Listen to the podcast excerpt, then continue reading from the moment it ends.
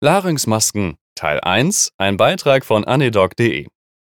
Es war als Thema während der Weihnachtsaktion 2020 gewünscht worden und jetzt komme ich dem nach, nach fast einem Jahr zugegeben. Im Folgenden versuche ich einige Dinge zu Larynxmasken zusammenfassen, die mal mehr und mal weniger bekannt im klinischen Alltag sind. Die Larynxmaske wurde 1980 von Archie Brain eingeführt. Ein ganz schöner Hirni.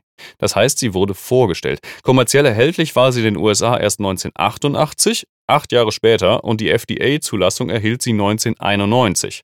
Alles noch gar nicht so lange her, oder? Ich meine, ich bin ein Kind der 80er, das merkt man, ne? Sie ist ein SGA, ein Supraglottic Airway Device, im Gegensatz zum Endotrachealtubus, der die Glottis passiert.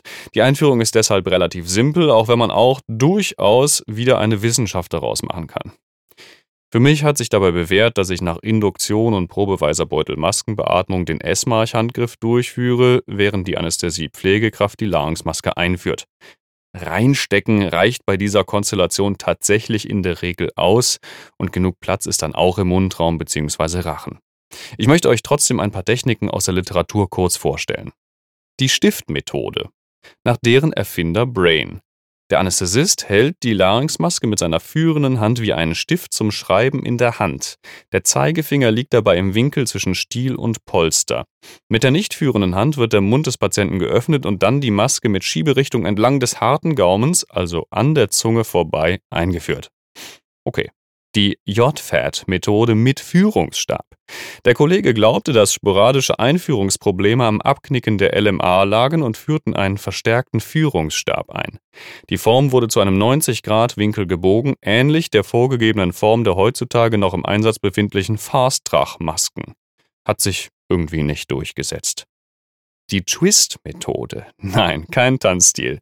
Die Maske soll 90 bis 180 Grad verdreht eingeführt werden, sowie ein Güdeltubus, und wird erst im Mundraum des Patienten in die richtige Position gedreht.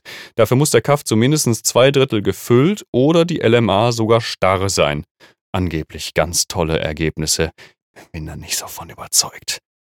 Noch ein Wort zum Kaffvolumen. Die Masken werden teilgeblockt, also zu etwa 50 Prozent eingeführt und erst in ihrer endgültigen Position voll geblockt.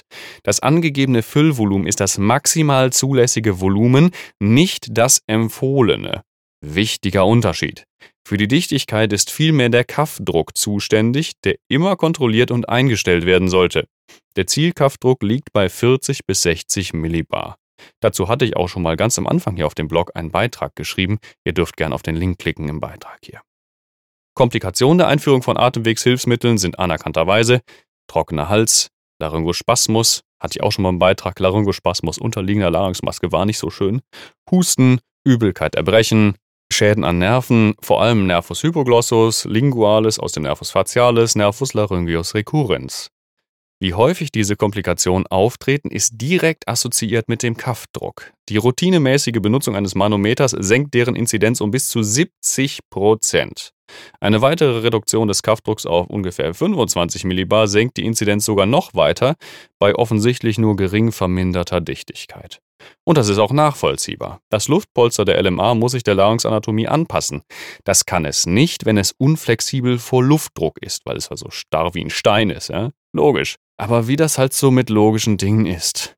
Aber auf der Verpackung steht, äh, ja, nicht zu Ende gelesen. Ne? Die beiden Hauptrisikofaktoren für die oben genannten Atemwegsschäden sind übrigens zu klein gewählte LMA, also anhand Körpergewicht und Anatomie laut Hersteller auszuwählen, Nutzung von Lachgas N2O. Lachgas diffundiert nämlich in den Kaff hinein, wie im Prinzip in alle luftgefüllten Höhlen. Also zum Beispiel auch beim Pneumothorax, Perforation im Abdomen etc. Das heißt, Kaffmanometrie ist sowieso immer zwingend, bei Nutzung von N2O aber umso mehr. OLP und HLP. Wenn man über die Dichtigkeit einer LMA spricht, hat man zwei Werte, die in Studien dafür zu Rate gezogen werden. OLP und HLP. OLP ist der oropharyngeale Leak Pressure.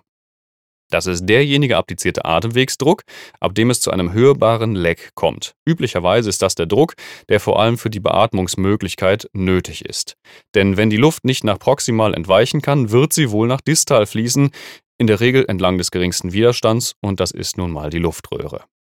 Die Spitze der Lama sitzt bei korrekter Position im Esophagus. Es kommt aber natürlich zu keinem völligen Verschluss, sodass man nach gängiger Meinung den Verschlussdruck des unteren Esophagus-Sphinkters nicht überschreiten will.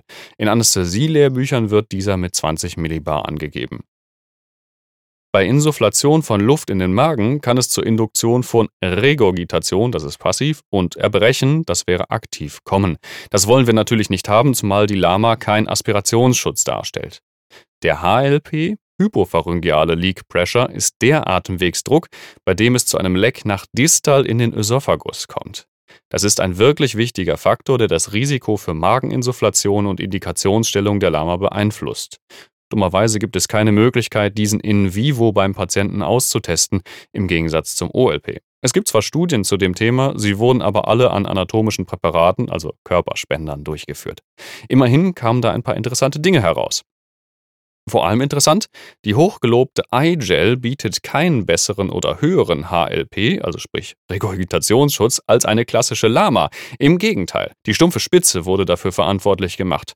Und wie bereits geschrieben, die korrekte Positionierung ist immer sehr wichtig. Generation 2 mit Magensondenkanal. Lama der zweiten Generation sind Weiterentwicklungen der klassischen Larynxmaske. Die Zeit bleibt ja nicht stehen. Sie besitzen optimierte Passformen und einen Arbeitskanal bis in die Spitze, über die eine Magensonde eingelegt werden kann. Wenn man eine Magensonde korrekt über die Lama platzieren kann, wird die Spitze wohl korrekt im Ösophagus liegen. Ansonsten sollte man sich mal überlegen, ob man die nicht nochmal neu platzieren möchte. Apropos Positionierung. Die Spitze sollte dorsokaudal der Ari-Knorpel zu liegen kommen. Die Epiglottis sollte nicht umgeklappt, sondern passiert worden sein. Auch bei einer Fehlplatzierung ist häufig noch ein Mindestmaß an Ventilation möglich. Dennoch erhöht das die Rate an Komplikationen oder dass die Beatmung in der laufenden Narkose auf einmal doch nicht mehr funktioniert und umgeschwenkt werden muss auf eine Replatzierung oder gar Intubation. Es gibt eine Reihe von Tests, die die korrekte Platzierung anzeigen. Fairerweise kann man natürlich nach jeder Einleitung alle Tests machen. Den Praxisweg muss dann jeder für sich ausmachen. Da der Artikel jetzt schon recht lang geworden ist, unterbreche ich an dieser Stelle das Thema. In einem kommenden Artikel werde ich mich dann um erweiterte Indikationen für Lamas beschäftigen, eventuell auch nochmal die Tests und äh, ja, spezielle Indikationen wie Bauchlage, laparoskopische OPs etc. Wie sind eure Erfahrungen? Decken die sich mit den hier präsentierten Daten? Benutzt ihr die Zweitgenerations-Lamas? Schreibt mir gern was in die Kommentare. Bis zum nächsten Mal. Tschö.